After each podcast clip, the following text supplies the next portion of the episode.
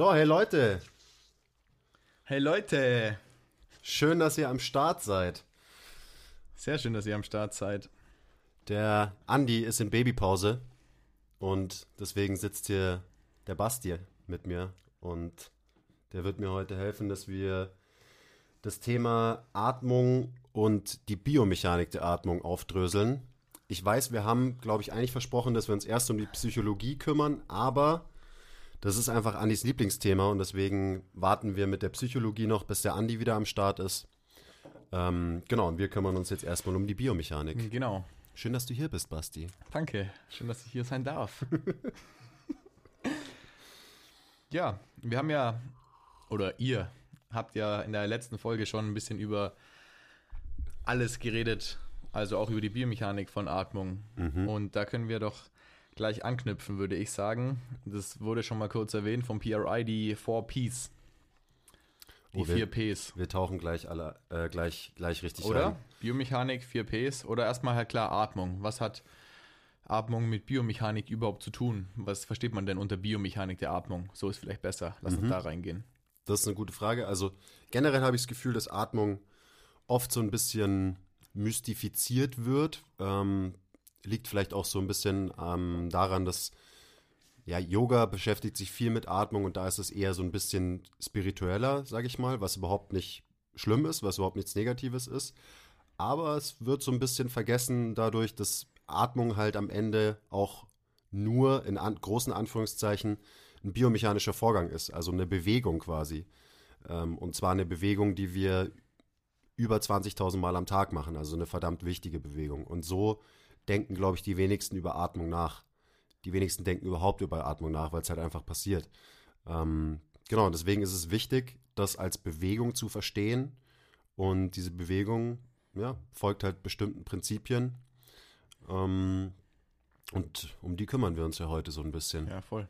Das ist ein ganz guter Punkt, dass Atmung auch oder dass Atmung einfach immer passiert, auch wenn man sich nicht bewusst damit ähm, befasst, wie du gesagt hast, Mystifizierung oder Esoterik ist ja auch so ein böses Wort, wo man schnell hindriftet, wenn man über bewusstes Atmen und so weiter redet, aber dass es einfach so eine mechanische Abfolge von Prozessen ist, die immer läuft, weil sonst überhaupt nichts laufen würde, Ganz wird genau. da schnell irgendwie vergessen.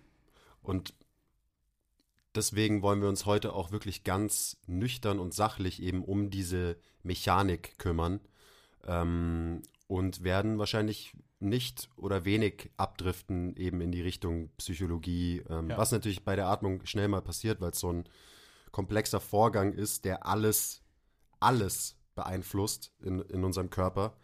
Ähm, Mechanik, wie auch die Psyche, wie auch die Biochemie und so weiter und so weiter. Aber wir wollen das ja ganz, das Ganze so ein bisschen auseinanderdröseln, damit man eben besseres Verständnis bekommt. Deswegen teilen wir es ja auch auf drei Folgen auf. Genau. Ja, voll. Das schon mal der erste wichtige Punkt, dass Atmung beeinflusst alles. Warum beatm beatmet Einfluss alles? Beeinflusst Atmung alles? so, ohne Atmung geht halt einfach gar nichts. Punkt. Klar, Atmung hält uns am Leben. Ähm, deswegen auch verrückt, dass die meisten gar nicht drüber nachdenken. Aber gut, das ist, äh, Ja. wir wollen nicht zu allgemein werden. Wir, Genau. wir gehen weiter zu den vier Ps. Ähm, und da geht es jetzt eher darum, was beeinflusst die Atmung mh, eben eher aus einer biomechanischen Sicht. Und die vier Ps sind Patterns, Posture, Performance und Pain. Und ich würde einfach mal so ein bisschen auf jedes einzelne P einmal kurz eingehen. Patterns, was heißt das? Ähm, das bedeutet, Atmung beeinflusst die Art und Weise, wie wir uns bewegen, beeinflusst unsere Bewegungsmuster. Es ist selber ein Bewegungsmuster, also der Atemzyklus ist quasi ein Bewegungsmuster. Und Atmung hat auch immer viel mit, nicht nur mit Patterns, sondern auch mit Position zu tun. Also wie wir atmen beeinflusst die Position von unserem Skelett, hauptsächlich von unserem axialen Skelett, sprich unserem Brustkorb und unserer Wirbelsäule und unserem Schädel. Also wie, wie sind die, wie ist da unser Skelett positioniert? Und dementsprechend allein darüber, wenn die Atmung Einfluss auf unsere Position hat und die Ausrichtung von unserem Skelett, ist ja ganz klar, dass die Atmung dadurch einen nachhaltigen Einfluss auf die Art und Weise hat, wie wir uns bewegen, weil die Position ähm, bestimmt immer die Funktion. Heißt also, dass wir, dass unser Skelett nicht immer in der gleichen Position ist. Nein. Also unser Skelett bewegt sich stetig, ständig, vor allem beim Atmen. Das sind keine riesengroßen Bewegungen. Ich meine, manchmal sieht man es ja auch, wenn man atmet, äh, dass sich irgendwas bewegt. Im Idealfall, wenn man in Ruhe atmet, sollte sich nicht so, so viel bewegen, zumindest nicht sichtbar von außen. Aber es passieren eben doch immer kleine Bewegungen unter der Haube, ja. sage ich mal. Ähm, und die sind, glaube ich, wichtiger, als man denkt und als auch die Fitnessbranche bis jetzt gedacht hat. Deswegen ist es ja kein Thema, gerade im Fitnessgame. Ähm, ja, sollte man aber nicht vergessen, dass ja. eben jede Wiederholung atmen eine Bewegung ist. Und wenn man diese Bewegung 20.000 Mal macht, man macht sie 20.000 Mal schlecht und mit Kompensationen, dann wird es genauso langfristig negative Folgen haben, wie wenn wir, keine Ahnung, 30 Wiederholungen Kniebeugen die Woche machen und die machen wir mit einer schlechten Technik. Also das so als einfacher Vergleich fürs Verständnis. Ja, Performance und Pain ist ja dann schon quasi der Punkt, der Übertrag, oder? Also klar, wenn das nicht läuft, dann Pain. Und wenn es gut läuft, gute Performance, oder? so. Ja, das ist, also zeigt ja auch wieder nur die Globalität von dem Thema Atmung. Das ist halt natürlich allein durch die Position von deinem Skelett hat es Einfluss auf die Bewegungsmuster, auch auf die Posture, also deine Haltung. Ganz wichtiger Punkt für mich auch. Auch natürlich Performance. Ähm, das ist ja auch ganz klar, wenn man jetzt von sportlicher Leistungsfähigkeit redet, dass die Art und Weise, wie unser Gasaustausch funktioniert, also wie wir Energie zu unseren Zellen transportieren, ähm, dass das einen nachhaltigen Einfluss hat auf unsere Leistungsfähigkeit, ist ganz logisch. Das geht dann vielleicht ein bisschen mehr in Richtung Biochemie slash Physiologie. Das ist dann übrigens die nächste Folge. Aber klar, Rieseneinfluss und Pain genauso. Also in was für einen Zustand versetzen wir uns alleine durch die Atmung? Da sind wir dann wieder bei der Psychologie. Ähm, hat einen Rieseneinfluss darauf, wie wir Schmerz wahrnehmen. Schmerz passiert im Gehirn. Ähm, je nachdem, wie du dein, wie sich dein pH-Wert verändert, wie deine Position ist, wie die ähm, Längenspannungsverhältnisse von Muskeln sind, was alles durch die Atmung bedingt wird, ja. hat alles riesen Einfluss auf Schmerz auch. So abgefahren. Schmerz wegatmen als Stichwort. Ja. Kann tatsächlich funktionieren. Kann auf jeden Fall funktionieren, ja. Bis zu einem gewissen Grad natürlich. Auch bei Leistung, ähm, um da nochmal kurz darauf zurückzukommen, dass es klar hat von der Leistung her einen Einfluss auf Sauerstoff und CO2 austauschen, dadurch eine gewisse Arbeitskapazität ähm, oder Effizienz vom Stoffwechsel, aber auch so biomechanisch gesehen wieder auf die Folge heute kommen, dass die Atmung einfach sogar die Füße beeinflusst, die Position der Füße oder wie die Füße arbeiten. Und dass das dann in gewissen Sportarten, wo eben ein, ein Vortrieb oder eine Sprungdistanz oder eine Geschwindigkeit wichtig sind beim, beim Rennen, dass das allein durch die Atmung beeinflusst werden kann, fand ich so abgefahren und beziehungsweise wie tief der Einfluss ist. Mhm. Da kommen wir vielleicht später noch drauf, aber fand ich so spannend. Ja, dass es wirklich Einfluss auf alles hat. Also, dass es halt nicht nur so dahingesagt, sondern dass es tatsächlich so ist. Und da würde ich dann gleich weitermachen und das hat auch viel mit der Biomechanik zu tun. Atmung hat immer sehr viel mit Druckverhältnissen in, im Körper zu tun. So bei jedem Mal ein- und ausatmen verschieben sich Druckverhältnisse in unserem gesamten System und deswegen hat eben die Atmung, die eben nicht nur hier oben passiert, kann auch einen Einfluss haben auf die zum Beispiel Stellung unserer Füße und so weiter und so weiter. Also ganz, äh, ganz wichtiger Punkt. Und das ist ja auch immer das, was man zum Beispiel sieht, wenn man jemanden atmen sieht, gerade wenn man jemanden schwer atmen sieht, wie sich äh, ja, der Druck im Körper verändert. Das kann man sich dann wiederum, was du gerade schon angesprochen hast, zunutze machen, um höher zu springen zum Beispiel ja. und so weiter. Wie sieht denn das im Idealfall aus? Also was ist eine optimale Atmung biomechanisch gesehen? Mhm. Das ist wahrscheinlich mit das wichtigste Thema jetzt bei der Biochemie, weil am Ende reden wir immer davon, okay, Atemmuster verbessern und wir müssen an unseren Atemmustern arbeiten. Aber die meisten checken halt immer noch nicht, was ist wirklich ein gutes, optimales Atemmuster. Bei der Biomechanik. Genau, bi ja. einfach biomechanisch gesehen, wenn wir von dieser Bewegung, Atemzyklus reden. Okay, fangen wir mal an. Hm, wichtig zu verstehen ist, dass das Zwerchfell unser Hauptatemmuskel ist, beziehungsweise immer sein sollte auch wichtig zu verstehen ist, dass wenn sich irgendwas verändert biomechanisch, zum Beispiel unsere Position, dass unser Weg, äh, unser Körper immer einen Weg findet zu atmen. Das ist für unseren Körper ähm, die Priorität Nummer eins, obviously, weil wir sterben, wenn wir nicht atmen. Das heißt, alle anderen Funktionen vom Körper sind dem untergeordnet. Das, was als allererstes passiert, ist Atmung. Und wenn es nicht mehr so funktioniert, dass wir eben genug Luft rein bzw. rausbekommen, dann wird unser Körper kompensieren und einen Weg finden, weiter zu atmen. Ähm, beantwortet noch nicht deine Frage, aber finde ich super interessant, dass das wahrscheinlich, ich sage wahrscheinlich, der Haupttreiber ist von Haltung. Also das, was Haltung am meisten beeinflusst, ist die Art und Weise, wie wir atmen, weil eben, wenn ich zum Beispiel irgendwo nicht mehr hinatmen kann, Sagen wir, ich kann nicht mehr hier vorne in meine Brust atmen, aus was auch immer für Gründen. Dann wird mein Körper wahrscheinlich irgendwo anders im System eine Stelle finden, wo Luft rein kann ähm, und muss eben dafür dann kompensieren. Und so verändert sich über Zeit eine Haltung. Also dieses ganze, ja gut, du hast einen, äh, du hast einen Rundrücken, du musst einfach mehr rudern und so. Ich bin da jetzt extrem von abgekommen. Ich glaube nicht, dass es so funktioniert. Also so kann es vielleicht auch funktionieren, aber dann baut man sich wahrscheinlich nur eine weitere ähm, Kompensation auf die Kompensation, die man eh schon ja. hat, nochmal obendrauf. Ähm, und den größten Einfluss hat einfach eben genau das. Was für Muskeln benutzen wir zum Atmen? Was für Räume haben wir? Wo können wir hinatmen? Und es ist ja ganz klar, dass das die Form unseres Körpers nachhaltig äh, bestimmt. Weil da muss man wieder dran denken. 20.000 Reps, bei den meisten wahrscheinlich nochmal deutlich mehr jeden Tag. Ja, das ist ein ordentliches Volumen, was man da aufbaut. Das ist krasses Trainingsvolumen. Kein, kein Atemvolumen jetzt, äh, sondern Trainingsvolumen. Every day. Ja. Aber okay, ich habe deine Frage null beantwortet, ja. also ähm, starten wir mal ein bisschen. Ähm, generell, wenn ich einatme, dann will ich bei einem optimalen Atemmuster, dass mein gesamter Torso sich quasi auffüllt mit Luft. Das heißt, ich atme ein, das Zwerchfell sinkt ab. Dadurch werden meine Innereien quasi nach unten geschoben mein Bauch expandiert sich im Idealfall in alle Richtungen, also eben nicht nur nach vorne, sondern auch in die Seiten und nach hinten.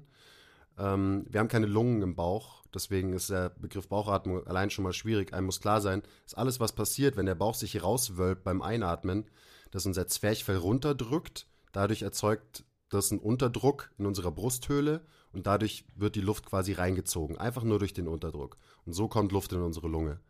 Und unsere Innereien müssen Platz machen fürs Zwerchfell. Das Zwerchfell ist ein starker Muskel. Wenn es kontrahiert, sinkt es ab.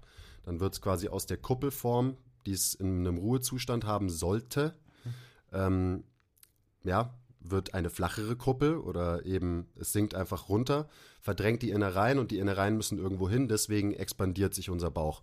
Und Ideal, im Idealfall passiert es in alle Richtungen. Und wo haben wir Lungen? In unserer Brusthöhle. Also da passiert am Ende so wirklich die Atmung. Und da ist eben wichtig, dass bei einem optimalen Atemmuster sich der Brustkorb auch in alle Richtungen expandiert. Sprich nach vorne, in die Seiten und auch nach hinten. Ähm, und da passieren oft dann Kompensationen. Also es funktioniert dann nicht mehr so gut. Man verliert zum Beispiel die, ähm, den Skill, in den Rücken zu atmen. Man fängt an zu kompensieren. Man muss woanders quasi mehr reinatmen und so weiter und so weiter. Aber das ist das Wichtige. Ähm, da würde ich jetzt nochmal für alle Geeks die Begriffe Pump Handle und Bucket Handle ja. Action droppen. Also Pump Handle ist quasi dein Brustbein. Ähm, ja, hebt sich quasi ein bisschen. Dadurch wird Platz geschaffen in der Brusthöhle. Und Bucket Handle bedeutet, dass die unteren Rippen sich so ein bisschen nach oben curlen. Also ja. Bucket Handle wie eben der Eimer von einem ähm, äh, genau, der, man, der Griff von einem Eimer, den man hochklappt. Wenn man sich das Ganze auf einer Seite anschaut, sind quasi die Rippen seitlich der Bucket Handle. Und wenn ich jetzt an einem Brunnen pumpen würde, würde ich jetzt quasi an deinem Brustbein pumpen. Genau. Und die beiden müssen funktionieren. Und das sind eben schon so diese Bewegungen, die einfach immer passieren, die nicht super prominent sind, aber die passieren. Unser Brustkorb, und das ist super wichtig beim Thema Atmung, es geht so viel um den Brustkorb. Der Brustkorb muss dynamisch sein, muss sich bewegen können. Ähm, das heißt, Atmung, ein gutes Atemmuster passiert hauptsächlich in der horizontalen, weil wir uns eben expandieren in alle Richtungen. Ähm, wir wollen nicht besonders viel in die Vertikale äh, atmen, sprich, wir wollen nicht unbedingt unsere Schultern viel nach oben ziehen. Es ist normal, dass sich vielleicht die Brust ein bisschen hebt beim Atmen. Das ist ein gutes Atemmuster. Ähm, aber ja, wir sollten nicht mit unserem Nacken und nicht mit unseren Schultern atmen, ja. sondern eben mit unseren primären Atemmuskeln. Und die sind das Zwerchfell, die Interkostalmuskeln, die sorgen dafür, dass der Brustkorb quasi an Volumen gewinnt und dadurch Luft in die Brusthöhle rein kann, also die Zwischenrippenmuskeln. Mm, und also je nach Quelle sind die primären Atemmuskeln auch immer irgendwie andere, aber hauptsächlich sind es die Zwischenrippenmuskeln, das Zwerchfell. Der Beckenboden gehört irgendwie dazu, weil der Beckenboden muss mit dem Zwerchfell interagieren für ein gutes Atemmuster, weil der Beckenboden quasi die Innereien, ich sag mal, entgegennehmen muss, die absinken ja. bei einer Einatmung. Ähm, die Scaleni, also so Nackenmuskeln, die helfen auch noch ein bisschen mit, sind wahrscheinlich auch primäre Atemmuskeln. Genau. Das wäre jetzt so die Einatmung schon mal. Da haben wir ja. schon mal einen Part. Voll. Gut, dazu sollte, das sollte eigentlich klar sein, glaube ich. Jetzt ist es hoffentlich klar. Dass ja. das Ganze wie so ein, ja, halt komplett in alle Richtungen expandiert. So muss man sich vorstellen. Inklusive der Wirbelsäule. Ich weiß nicht, ob wir die gerade schon explizit erwähnt haben, aber dass die sich mhm. auch bewegt beim Atmen, nur beim Atmen, ja. ist auch auf jeden Fall was, was man, glaube ich, nicht so auf dem Schirm hat. Stimmt, ja. Ja, dass sich die, die Wirbelsäule quasi beim Einatmen tendenziell eher nach hinten verschiebt, genau. um eben Platz zu machen für die Luft, die in die Brusthöhle reinströmt. Ähm, und beim Ausatmen wird die Bewegung dann wieder umgedreht ja. und die Wirbelsäule verschiebt sich wieder leicht nach vorne zu ihrer Startposition. Ja. Das ist auch so ein Punkt, der, wo man auch gerne, gerne mal schnell Richtung Esoterik kommt oder so, dass man sagt, ja, atme doch dorthin, atme hierhin und so. Man kann wirklich effektiv in gewisse Räume atmen. Also ja. das ist wirklich ein Skill, den man lernen kann, den man vielleicht nicht von Haus aus kann oder nicht mehr. Das genau, kann man, man verlernt hat. Kann man jetzt nicht drüber diskutieren. Aber man kann ihn auf jeden Fall lernen. Und man kann dann in den oberen Rücken atmen, man kann ins Becken atmen, man kann was weiß ich wohin atmen. Genau, man, man kann sich neue Räume erschließen, was dann wahrscheinlich auch verdammt wichtig ist, wenn man eben weiß, wie. Das ist alles ziemlich komplex, ziemlich ja. kompliziert. Das versuche ich gerade zu lernen. Aber ich meine, den Rückenatmen ist ein gutes Beispiel. Konnte ich nicht, als ich angefangen habe, mich mit dem Thema zu beschäftigen. Und inzwischen kriege ich so viel Volumen in meinen oberen Rücken rein beim Einatmen, weil ich es halt trainiert habe und geübt habe. Und das hat dann wiederum viele Einflüsse auf zum Beispiel Range of Motion ja. Ähm, und so weiter und so weiter. Und sorgt wahrscheinlich dafür, dass ich einfach insgesamt nicht so viel kompensieren muss für eben mein schlechtes Atemmuster. Ja, wie du das gemacht hast und warum und was es dir bringt, können wir gleich noch besprechen. Erstmal ausatmen. So, die Luft ist drin, wie geht die Luft wieder raus? Ähm, die Luft geht raus, indem, also in Ruhe ist Ausatmen eigentlich ein entspannter Zustand. Das heißt, der aktive Vorgang ist die Einatmung. Unser Zwerchfell muss kontrahieren, muss sich anspannen. Äh, wenn ich aber in Ruhe bin, dann entspannt sich quasi mein Zwerchfell einfach. Das heißt, es ist nicht mehr so ein aktiv gesteuerter ähm, Vorgang. Was auch ja. wichtig fürs Verständnis ist, zu verstehen, Einatmen ist aktiv, immer mit viel Kontraktion hat es zu tun. Und beim Ausatmen, da hebt sich das Zwerchfell dann wieder, also bildet wieder diese Kuppel, schiebt wieder alles nach oben. Dadurch wird der, das Volumen in der Brusthöhle kleiner und die Luft wird rausgepresst quasi, weil der Druck einfach sich erhöht in der Brusthöhle. Ähm, damit es funktioniert, braucht allerdings das Zwerchfell quasi einen Gegenspieler, also wie das halt so oft ja. ist bei Muskeln, äh, Agonist und Antagonist. Und ähm, beim Zwerchfell ist der Gegenspieler quasi die Bauchmuskulatur, also schrägen Bauchmuskeln, Transversus Abdominis, hauptsächlich die, weil klar, wenn man die anspannt, dann ähm, kriege ich eine Kompression in meinem Bauchraum. Dadurch werden meine Innereien wieder nach oben geschoben und das Zwerchfell kann sich wieder nach oben wölben. Ja. Also man kann sich wahrscheinlich ganz gut vorstellen, die, die Bauchmuskeln, der Bauchraum, wenn da eine Kompression passiert, dann wird dieser Prozess umgedreht. Ähm, der Brustkorb wird auch wieder ein bisschen enger, sage ich mal. Das sind dann die internen, also die ähm, internen Interkostalmuskeln, die Zwischenrippenmuskeln, die drin sitzen, die da nicht dafür sorgen, dass der Brustkorb aufgeht, ja. sondern die schließen den Brustkorb wieder. Und dadurch wird eben auch nochmal das Volumen kleiner. Und das ist so, also eine Grundsätzlichkeit, wie funktioniert Einatmung, wie funktioniert Ausatmung. Ähm, wir expandieren einmal unseren Brustkorb und dafür benutzen wir halt alle möglichen Muskeln, im Idealfall die richtigen. Ähm, und beim Ausatmen muss der Brustkorb wieder ein bisschen, ähm, ja, wie kompressiert ist das ein Wort? Wie ist, wie ist das Verb? Compressed. Der muss compressed werden. Wir bleiben bei Englisch. Ja. ja und das machen eben auch teilweise Muskeln. Weiß nicht, kann man kleiner sagen, kleiner werden sagen? bis zu einem gewissen Grad. Also das, das Volumen wird kleiner ja. auf jeden Fall im. Brustkorb. Und das ist ganz wichtig. Eine Kompression das ich schon muss gesagt. stattfinden. Eine Kompression muss stattfinden. So, genau, ja. Das ist auch, finde ich, so naheliegend, dass, weil, weil wir ja gerade die Bauchhöhle und die inneren Organe hatten, dass die nicht einfach irgendwie verschwinden oder, oder dass da was ist, was sich bewegt und was Platz braucht. Und wenn von oben was reinkommt, muss es irgendwo hin. Und wenn ähm, das Ganze dazu verwendet wird, um die Luft wieder rauszupusten, dann bewegt sie das auch. Und wenn da irgendwie Bewegungen nicht so funktionieren, dass das zu krassen Proble ähm, Problemen und eben Schmerz führen kann, ist auch so, so naheliegend, aber hat man einfach auch nicht immer irgendwie so im schön. Kopf. Einfach so, man ja. denkt halt so, ja klar, da habe ich Organe, aber die hängen in meiner Bauchhülle und sind da halt, weil ich die brauche ich. Aber so, dass die bei jeder Bewegung im Weg sein können oder eben nicht im Weg sein können, wenn alles richtig funktioniert, ist so Toe Touch zum Beispiel oder egal was, eine Kniebeuge, dass da immer viel Bewegung mit den inneren Organen auch passiert. Genau, das ist auch so was, was super wichtig müssen, ist. Müssen sich bei jedem Atemzug auch mitbewegen, was ja auch dann wieder für, für die Organe wichtig ist. Da werden wir jetzt nicht ja, drauf eingehen. Nee. Ähm, aber da kriegt man eben so diesen Überblick, wie alles connected ist auch. Und gerade wenn man sich mit Atmung beschäftigt, dann checkt man, dass es wirklich so ist, dass es wenig Sinn macht, sich einen Muskel zum Beispiel in Isolation anzuschauen, sondern man muss irgendwie immer checken, wie funktioniert dieser Muskel zum Beispiel im Gesamtsystem Mensch ja. oder jetzt äh, im System Atmung bei uns. Gut. Ähm, mechanisch gesehen würde ich sagen, ist die Ausatmung auch klar. Warum ist Ausatmen so wichtig überhaupt? Also warum muss die Luft raus, beziehungsweise warum muss die Luft überhaupt rein? Vielleicht können wir da ganz kurz nur ähm, so einen Teaser auf die nächste Folge machen mit der Physiologie, weil das auch so was ist, was vielleicht so ein bisschen falsch in den Köpfen hängt. Mhm. So. Ja, also ich glaube, nur als kleiner Teaser ist es wichtig zu verstehen, dass es gar nicht unbedingt darum geht, mehr Sauerstoff reinzubekommen, weil Sauerstoff ist kein Problem wir sind, unser Blut ist meistens bis oben hin gesättigt mit Sauerstoff. Äh, überall, wo wir hingehen, ist genug Sauerstoff vorhanden. Wir atmen eher und dadurch wird die Atmung auch eher gesteuert, damit wir das CO2 wieder rausbekommen. Ähm, weil zu viel CO2 zu lang in unserem Blut nicht gut, giftig, ähm, beeinflusst unseren pH-Wert und so weiter. Aber generell, Atmung wird eher vom Ausatmen gesteuert, weil wir CO2 wieder loswerden müssen. Und da geht es meistens gar nicht unbedingt darum, noch mehr O2 reinzukriegen. Ja. Nur als kurzer. Genau, gut. Kurzer Deswegen ausatmen. Rundown. Okay, cool. Die, die unsere Skill-Meetings schon mal angeschaut haben, die haben das Wort schon mal gehört. Ähm, ZOA, ZOA, Zone of a Position. Was ist die Zone of a Position? Ich finde, es passt ganz gut zur Ausatmung, da kann man kurz drauf eingehen.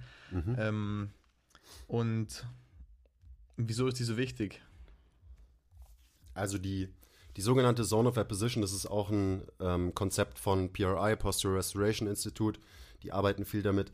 Das ist quasi die, ähm, der Anteil vom Zwerchfell, der innen an meinem Brustkorb anliegt. Das heißt, Zone of Apposition beschreibt, wie viel Kuppel hat mein Zwerchfell. Was wiederum beschreibt, wie ist der Ruhezustand von meinem Zwerchfell. Hm. Weil wenn mein Zwerchfell nicht angespannt ist, was es nicht sein sollte, wenn ich ausgeatmet bin, dann sollte es eine große Kuppel bilden. Und dann, weil da ist das Zwerchfell wie jeder andere Muskel im Körper auch, ähm, ein Muskel kann immer am besten und effektivsten arbeiten und Kraft generieren, wenn er auf seiner Ruhespannung ist und auf seiner Ruhelänge. Ähm, und das ist was, das verlernen wir oft. Sprich, unser Zwerchfell ist eigentlich mehr oder weniger die ganze Zeit angespannt und ist dadurch verspannt, wenn man so will. Ja. Arbeitet nicht mehr ideal, nicht mehr effektiv, was dazu führt, dass wir kompensieren müssen und andere Muskeln mithelfen müssen. Als einfaches Beispiel, wenn ich zum Beispiel in so einem ähm, Extension-Muster, in so einem Hohlkreuzmuster hänge, dann ploppen meine Rippen hoch. Wenn mein Becken nach vorne kippt, dann macht mein Brustkorb das Gegenteil davon. Das heißt, mein Brustkorb ja. macht auf, die Rippen machen auf. Wenn das passiert, wird mein Zwerchfell automatisch, mechanisch quasi runtergezogen und verliert eben diese Zone of Apposition und diese Kuppelform. Und wenn das passiert, dann brauchen wir andere Muskeln, die wieder dafür sorgen, dass wir unseren Raum im Brustkorb irgendwie erweitern können. Und dann kann es zum Beispiel dazu kommen, dass man halt viel mit seinem Nacken atmet, weil der Körper nutzt dann einfach eine andere Strategie. Und dann ist die Strategie eben, okay, ich hebe einfach die oberen Rippen hoch und dadurch schaffe ich hier oben quasi Raum, wo Luft rein kann. Weil da unten, wo es eigentlich passieren sollte, beim ja. Zwerchfell, da klappt es nicht mehr so gut, weil das Zwerchfell in einer scheiß Position ist. Und da sind wir wieder bei Position und wie wichtig Position ist. Die Position von unseren Rippen bestimmt hauptsächlich die Zone of Apposition, also den, ähm, die Kuppel von unserem Zwerchfell. Und das Zwerchfell ist einfach King, so das steuert so viel. Dann auch wieder Richtung Psychologie. Wenn ein Zwerchfell wirklich entspannt ist, wenn du eine Zone of Apposition hast, wenn du ein gekuppeltes, entspanntes Zwerchfell hast, dann hast du auch ein entspanntes Leben. Ja, und auch eine gute Position, oder wahrscheinlich. Deine Rippen sind nicht aufgeploppt, wie du gerade gesagt hast, also zeigen nicht Ja. nach vorne. Das Becken ist nicht irgendwie in einem, in einem gekippten Zustand. Und man hat diese Parallelität, das ist vielleicht auch was, was vielen Leuten was sagt, so die Parallel Parallelität zwischen Beckenboden, Mhm. Zwerchfell. Manchmal wird so der Zungengrund irgendwie noch mit dazugenommen, aber der das ist erstmal unrelevant.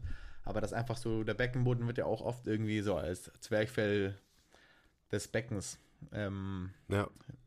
Das ein, bezeichnet. das ist äh, Und zweite Zwerchfell. Die zwei müssen halt quasi parallel sein. Und auch wenn jetzt parallel nicht heißt, dass beide flach sind, ähm, aber nur dann können sie gut zusammenarbeiten. Und nur dann kann man gut atmen.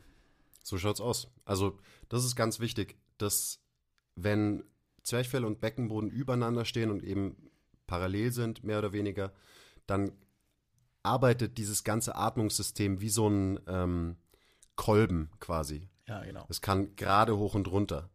Ähm, also wie ein äh, Kolben in einem Automotor quasi. Und so funktioniert es eben am effizientesten, wenn dann Zwerchfell und Beckenboden gut miteinander interagieren, die ganzen Innereien und Flüssigkeiten sich gut verschieben können, Ja. geschmeidig äh, sich verschieben können, eben wenn das Zwerchfell absinkt und wenn es wieder ansteigt. Ähm, und das sind alles Prozesse, die sollten so funktionieren. Wir kriegen es auch anders hin, aber das Ja. ist dann eben nicht optimal. Und da ist gerade für die, für die Stellung vom Zwerchfell und den Zustand vom Zwerchfell ist auch wieder diese, ähm, dieser Antagonist der Bauchmuskulatur super wichtig, weil wir eben unsere schrägen Bauchmuskeln, unseren Transversus Abdominis, so wenn die richtig funktionieren, wenn die sich gut anspannen, dann ermöglichen die dem Zwerchfell, dass es wieder aufsteigen kann. Und ja, dann sind wir wieder beim Punkt, das Zwerchfell kann mal kurz abschalten und Ja. wir können dadurch insgesamt als Mensch auch mal wieder kurz abschalten, sind nicht dauerhaft eingeatmet, aka unser Zwerchfell ist die ganze Zeit auf Spannung und die ganze Zeit abgesunken. Ja. Und das ist auch das, was wir biomechanisch in erster Linie, glaube ich, probieren mit den Atemtechniken, die wir jetzt in der Praxis machen und so weiter. Ähm, da geht es in erster Linie darum, dass wir das Zwerchfell wieder in eine gute Position zum Arbeiten bringen, uns wieder eine Zone of Apposition schaffen Ja. und dann eben auch probieren, die zu erhalten, zum Beispiel während einem Training und so weiter. Ganz, Genau. ganz wichtig. Gut, apropos Training. Wie kann man denn sein Atemmuster trainieren? Beziehungsweise kann man irgendwie, also merkt man irgendwie, dass man falsch atmet, auch wenn man noch keine Probleme hat? Und wenn ja, oder wenn, egal auch unabhängig davon, wie kann man das Ganze dann üben, trainieren? Ja, da machst du jetzt natürlich ein Fass auf. Das ist gell? auf jeden Fall ein Fass, ja. Okay. Ähm, Aber generell äh, heißt nicht, dass, dass, es da, dass wir das nicht beantworten können. Das ist jetzt im Podcast schwierig. Das sind dann Sachen, die muss man tatsächlich Ja. selber ausprobieren. Da muss man wahrscheinlich durchgecoacht werden. Ähm, aber generell geht es eben darum, dass wir, und so benutzen wir das ja in unseren eigenen Sessions, in den Sessions mit unseren Kunden hauptsächlich, dass man am Anfang einen kleinen Reset hat und eben probiert, durch eine Veränderung der Position, durch ähm, die Aktivierung von verschiedenen Muskeln, das, ist, das sind oft die Hamstrings und eben die schrägen Bauchmuskeln. Ähm, wie ich schon gesagt habe, die Hamstrings bringen das Becken wieder in eine gute Position, aka bringen den Beckenboden wieder parallel zum Zwerchfell. Und die Bauchmuskeln sorgen dann dafür, dass der Brustkorb wieder in eine gute Position kommt und dadurch das Zwerchfell wieder aufsteigen kann, sich relaxen kann. Und dann stellt man so diese Beziehung, diese optimale, nenne ich es jetzt einfach immer, Ja. äh, Beziehung zwischen ähm, Beckenboden und Zwerchfell her. Und sowas machen wir am Anfang als Reset ähm, versuchen die Position zu verbessern, in der wir ein Training starten. Man hat es dann schon mal gespürt, man checkt die Position, die, die gute Position und dann kann man die Position wahrscheinlich auch danach in seinem Training wieder anwenden. So, man hat schon mal die richtigen Muskeln gespürt und so weiter. Man hat schon mal gespürt, ah, okay, wenn ich mich hier hinbringe, okay, gut. Und das gleiche wendet man dann zum Beispiel auf seine Kniebeuge an oder whatever, was man im Training danach macht. Da wird es natürlich dann super, super komplex. Ja. Das heißt nicht, dass wir, äh, könnt ihr euch jetzt, so, dürft ihr euch nicht so vorstellen, dass wir in jeder Übung, die wir machen, irgendwie krass auf unsere Position achten und alles nur ums Atmen geht. Nein, Training geht immer noch um Training und äh, regelmäßig auch einfach nur darum, dass man krass ballert. Aber ich will halt nicht, dass sich durch mein Training meine Atemmuster langfristig weiter verschlechtern und vielleicht schaffe ich sogar, dass sich meine Atemmuster verbessern durch mein Training und durch die Positionen, die ich in meinem Training einnehme. Ja, ist schon ganz wichtig, trotzdem auch irgendwie ein gewisses Gewicht zu bewegen, ein gewisses Volumen zu ballern, aber trotzdem darauf zu achten, dass man sich halt nicht kaputt macht. Und das ist jetzt nichts, was man irgendwie in einem Training macht. Aber wenn man das Ganze vielleicht zehn Jahre durchzieht, und das merkt man auch jetzt gerade erst so langsam in der ganzen Fitnessindustrie, finde ich, dass vielleicht manche Dinge einfach so ein bisschen überholt werden müssen. Ja, definitiv. Und da ist so dieses Thema Atmung. Eben, es macht keinen Sinn in einem Feld wie Fitness, wo wir uns um eben die eigentlich um die vier Ps kümmern, um Patterns, Posture, Performance und Pain.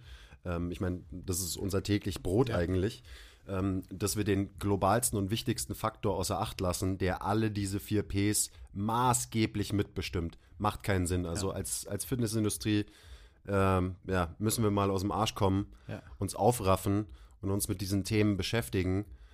Die sind komplex und man muss da wirklich tief eintauchen. Ja. Ähm, aber es, es, lohnt sich. So, es kann sich nur lohnen. Ja, vor allem. Für alle Kunden, mit denen wir arbeiten und auch für uns selber. Vor allem, weil es was ist, was natürlich erstmal voll komplex ist und so weiter, wenn man sich noch nicht viel damit beschäftigt hat. Aber dann ist es eigentlich so, so eine, wie sagt man, low-hanging fruit, dass man halt durch ein paar ähm, Atemdrills oder ein paar, was auch immer, Positional Work Sachen Sachen so positiv beeinflussen kann, ohne jetzt irgendwie dafür jede Woche fünfmal trainieren zu müssen, sondern wenn man das nur in jedes Training, das man macht oder auch einfach mal so in den Alltag irgendwie integriert, dass man da einfach so einfach Sachen gut drehen kann oder ähm, verbessern kann. So, das habe ich gesucht.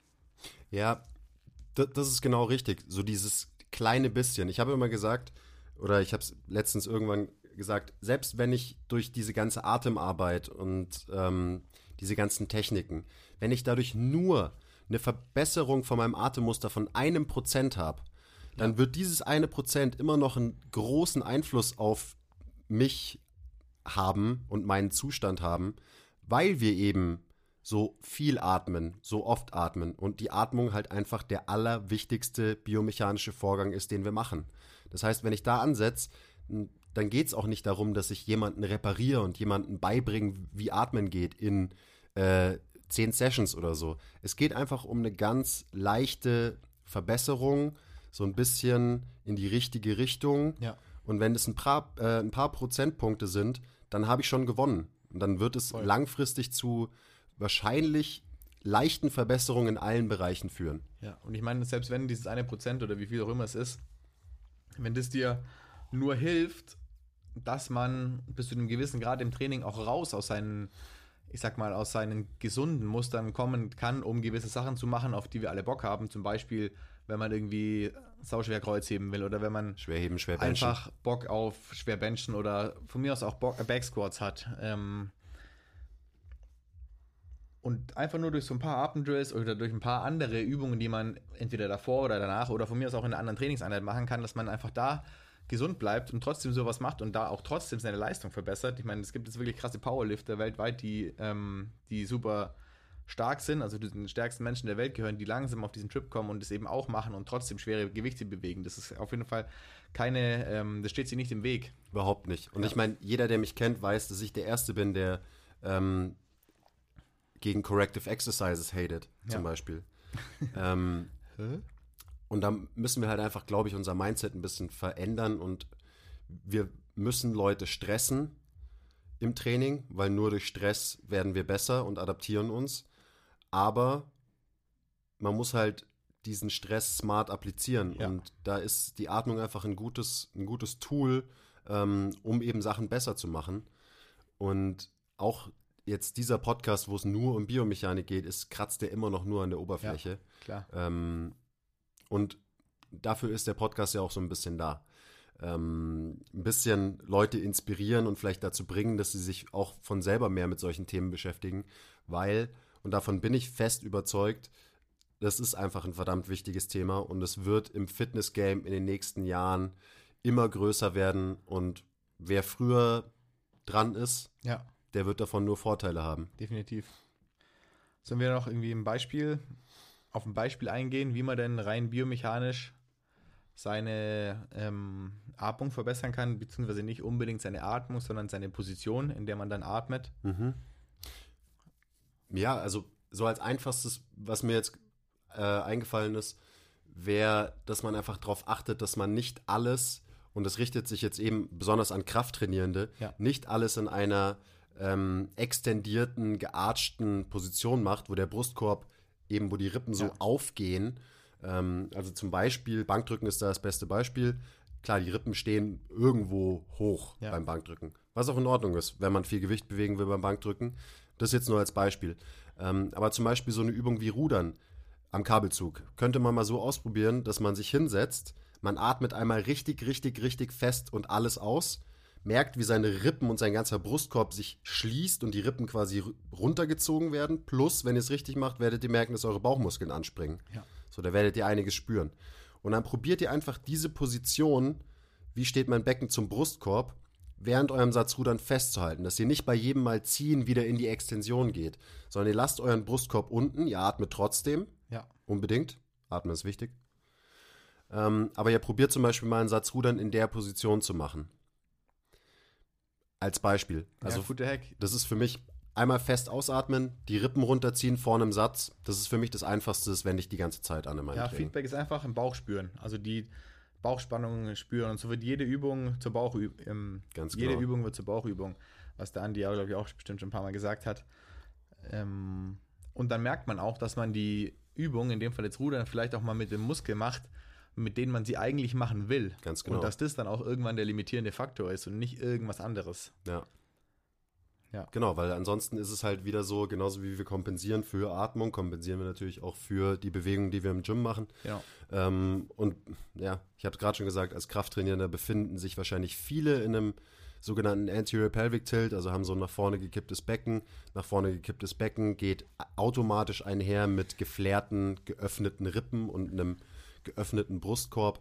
Ähm, also das kann man einfach mal ausprobieren oder auch, keine Ahnung, zum Beispiel vor einer Kniebeuge einmal fest ausatmen, Bauch spüren, dann die Rippen probieren, so gut es geht, unten zu halten, trotzdem wieder einatmen, Ja. aber eben nicht einatmen, indem man sich streckt und die Rippen öffnet, sondern einatmen, indem man seinen Brustkorb in alle Richtungen expandiert.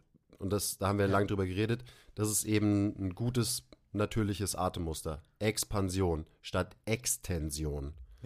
Und dann kann man einfach mal ein bisschen damit rumspielen. Ähm, plus, da würde ich jetzt noch vielleicht abschließend auch dann Ja. äh, drauf kommen. Äh, wir haben noch nicht Brustatmung, Bauchatmung ähm, erklärt. Ähm, und warum ich mit den beiden Begriffen so ein großes Problem habe. Ja. äh, was für die Biomechanik super, super wichtig ist und auch nochmal ein gutes Beispiel. Bauchatmung ist kein gutes Atemmuster. Zumindest so, wie die meisten sich das vorstellen, dass Bauchatmung irgendwie funktionieren sollte. Generell ist es so, äh, wenn ihr, wenn sich hier unten was bewegt in eurem Bauch, in eurem unteren Torso, dann benutzt ihr wahrscheinlich euer Zwerchfell, weil da kann sich nur was bewegen, Ja. wenn euer Zwerchfell absinkt. Das heißt, es ist schon mal gut. Aber wenn ihr immer nur nach vorne in den Bauch atmet, dann ist das ein, kein gutes Atemmuster. Überhaupt kein gutes Atemmuster. Besonders wenn ihr viel trainiert oder man sieht auch viele Yogis und Yoginis, die einen extremen Anterior Pelvic Tilt haben. Wir haben einige Yoga-Lehrerinnen auch, die wir trainieren und bei denen ist es bei allen so, durch die Ja. Bank. Ähm, wenn du nur nach vorne atmest, dann schiebst du jedes Mal beim Einatmen deine Innereien nach vorne und dein Becken kippt dadurch automatisch mit nach vorne. Das heißt, du verstärkst dein Muster, in dem du eh schon drinnen hängst, nämlich ein gekipptes Becken, bei jedem Mal einatmen noch mehr. Weil wo sollen die Innereien hin? Die dampen nach vorne. Und dein Becken kippt nach vorne. Und jetzt kommt eine Theorie, ich weiß nicht, ob das stimmt, aber für mich macht sie extrem viel Sinn. Gerade viele Frauen ähm, haben oft so einen, den sogenannten Unterbauch. So diese, dieses kleine, äh, Ja. diese kleine Wölbung unterm Bauchnabel. Und so, ja, wie kriege ich das weg und so weiter. Meiner Meinung nach kriegst du es nur weg, wenn du deine Position veränderst, weil das kein Fett ist, sondern das sind deine Innereien, die nach vorne drücken, weil sie nirgendwo anders hin können, weil du deinem Körper beigebracht hast, dass sie dahin müssen, weil du 20.000 Mal am Tag quasi diese Bewegung machst. Die Innereien gehen nach vorne und deswegen hast du diesen Unterbauch, in Anführungszeichen, wie gesagt, ist nur eine Theorie von mir, ähm, Was aber eigentlich nur bedeutet, dass es halt deine Innereien und, dein, und Flüssigkeit ist, die da vorne drinnen hängt, weil sie nirgendwo anders hin kann. Und das passiert eben, wenn viele Leute Bauchatmen machen. Dann legt man sich die Hände hier vorne auf den Bauchnabel und schiebt seine Hände Ja. schön nach vorne und so weiter. Leute, es ist kein gutes Atemmuster. Vor allem, weil ihr wahrscheinlich dann auch darauf achtet, dass ihr nur in den Bauch atmet und überhaupt nicht in die Brust. Und denkt dran, gutes Atemmuster bedeutet, eure Brust expandiert sich und euer Bauch expandiert sich in alle Richtungen. Und deswegen ist Brustatmung auch nichts Böses, sondern Brustatmung ist ein Teil von einem guten Atemmuster. Ganz wichtig. Ja. Euer Brustbein muss eben diesen kleinen Pump, sollte diesen Pump-Handle machen, eure unteren Rippen sollten den Bucket-Handle machen, euer Brustkorb expandiert sich. Ähm, deswegen, Brustatmung ist nicht böse. Wenn ihr eure Schultern hochzieht, das würde ich dann zum Beispiel als Schulteratmung bezeichnen, das ist meistens keine gute Idee. Ja. Aber so wie damit umgegangen wird, so ja, du musst einfach, und es ist ja auch was Wahres dran. So, woher kommt es? Atme erstmal tief durch. So, das bringt natürlich was. Es bringt dich runter. Du aktivierst wahrscheinlich dein Zwerchfell, was gut ist. Aber wenn man es schon macht und wenn man dieses Bewusstsein hat, dann kann man es auch gleich noch besser machen und eben nicht nur darauf achten, dass man alles nach vorne rein atmet in den Bauch, sondern auch zum Beispiel nach hinten atmet. Super wichtig, gerade für Leute, die irgendwie Probleme im unteren Rücken haben. Ja, und da kann man das, das wollte ich auch gerade noch sagen, so auch ganz gut testen mit sich selber, wenn man auf dem Rücken liegt und klar, okay, man, man hat vielleicht dieses Bauchatmung im Kopf, Bauchatmung und man atmet in den Bauch und wenn man auf dem Rücken liegt und wirklich nur in den Bauch atmet und trotzdem mit dem unteren Rücken keinen Kontakt auf den Boden hat, dann ist es auf jeden Fall eine falsche Bauchatmung. Ja. Und so kann man aber auch ganz gut und mit ganz ähm, leichten externen Feedback merken, ob man in alle Richtungen expandiert und so. Klar, die, in die Seiten kann man einfach mit den Händen testen, aber wenn man den Rücken in den, also den unteren Rücken in den Boden drückt, während man atmet, dann ist es auf jeden Fall schon mal deutlich besser, wo wir dann auch wieder die Wirbelsäule nach hinten verschieben mit der Einatmung, um eben diesen Platz zu machen. Und das ist ja auch so eine Sache, die deine Theorie zu naheliegend macht, finde ich, weil wenn man immer in den Bauch atmet und immer in diesem ausgeatmeten Muster ist, was dann so eine Kombination von mehreren Kompensationsmustern ist, dann wandert die Wirbelsäule immer weiter nach vorne und natürlich schiebt wo muss es hin? Wie gesagt, die inneren Organe können nicht einfach irgendwie weg, Ja. sondern sie schiebt es nach vorne und die Wirbelsäule kommt nach vorne und dieser Unterbauch, den du erwähnt hast, geht dann meistens Hand in Hand mit irgendeinem kleinen leichten Hohlkreuz und dann vielleicht auch fälschlicherweise dann was man gerne mal irgendwie im Spiegel sieht mit einem schönen Po, wenn der Rücken quasi im Hohlkreuz ist, dann Mhm. schickt man den Po ein bisschen weiter raus und dann kommt man immer mehr in so eine, dann kommt auch wieder die Optik ins Spiel und so und das ist echt, also das ist schon, klar, es ist eine Theorie, aber Aber sie ist richtig. erfahrungsbasiert ähm, Ja, anekdotisch gesprochen. wird, wird, oft, wird oft bestätigt auf jeden Fall durch Ja. so, eine, so eine reine, mehr oder weniger optisch und auch funktionelle, wenn man, weil wir sehen ja, wie die Leute sich bewegen, Analyse. Unbedingt. Ja, ja. voll. Klar, diese Position dann eben wieder alles weitere bestimmt, Bewegungsmuster Ja. und so weiter. Und da geht es dann wieder zurück zur Haltung.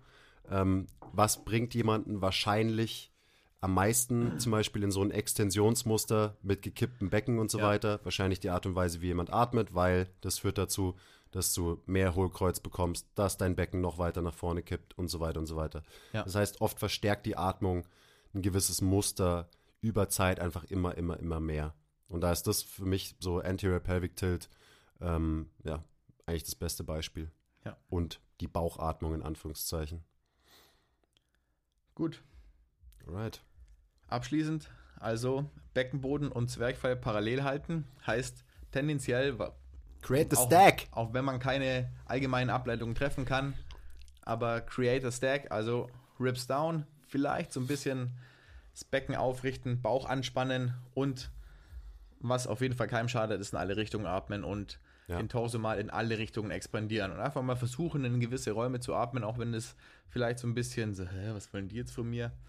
Klingt, ähm, aber und den Rücken fest auf dem Boden atmen in Rückenlage. Oder- den oberen Rücken, die Rippen quasi spüren auf dem Boden, wenn man einfach in Rückenlage einatmet. Ja, Simple as that. Und man macht schon was Gutes für seine Atmung. genau. Oder alleine, weil man das Bewusstsein dafür bekommt. Oder ihr liegt auf dem Bauch, legt euch ein leichtes Gewicht auf den unteren Rücken. Das machen wir gerne als Cooldown. Ähm, und dann ist quasi der Cue, versucht das Gewicht bei jedem Mal einatmen anzuheben, so dass du eben wirklich Expansion in deinem unteren Ja. Rücken schaffst. Genau. Und ich meine, alle, die zum Beispiel meditieren, meditieren ist ja auch nichts weiter als Atmen hauptsächlich. Wenn man sich zehn Minuten hinsetzt und meditiert, kann man super darauf achten, okay, wie bewege ich mich denn wirklich, wenn ich tief ein- und ausatme und so weiter. Und da kann man einfach mal damit sollte man, glaube ich, anfangen, damit man das so ein bisschen lernt, okay, wie verhält sich das Ja. bei mir und so weiter und so weiter. Ja. Und ansonsten, also das, was wir gerade kurz angesprochen haben, create the stack. Der Stack bedeutet, dass es der Brustkorb über dem Becken steht. Ähm, ich glaube, die meisten Coaches haben, kennen das ja. Also ich will in der Kniebeuge nicht so diese auch sogenannte Open Scissor Position haben, dass mein Brustkorb hoch steht und ich zu sehr im Hohlkreuz bin, einfach runtergebrochen, Ja. sondern ich will eher mein Becken unter mich holen mit einem äh, Posterior Pelvic Tilt und das ist eine Position, in der ein Atemmuster wahrscheinlich automatisch verbessert wird. Weil dann sind wir wieder bei dieser Kolbenarbeit, Genau. der ähm, Parallelität von Beckenboden zu Zwerchfell und so weiter und so weiter. Und durch die Verbesserung vom Atemmuster dann das komplette Bewegungsmuster wird besser. Mhm. Bei der Kniebeuge jetzt zum Beispiel. Ja, da müssen wir dann nochmal einen Podcast drüber machen. Ja. Aber für heute reicht's. Wollte ich auch gerade sagen. Keine weiteren Fragen. Trotzdem war das nur Volume 1 von äh, Biomechanik. Wenn ihr Fragen habt, schreibt sie in die Kommentare. Ja. Teilt den Podcast mit, äh, mit euren Kollegen, mit allen, äh, für die das ein wichtiges Thema sein könnte. Vielen Dank fürs Zuhören, falls ihr überhaupt noch dran seid. Wir haben schon Ja. wieder viel länger geredet, als wir reden wollten. Passiert jedes Mal. Ähm, ja, Gut, bis zum nächsten Mal. danke fürs Zuhören. Bis zum nächsten Mal. Bye.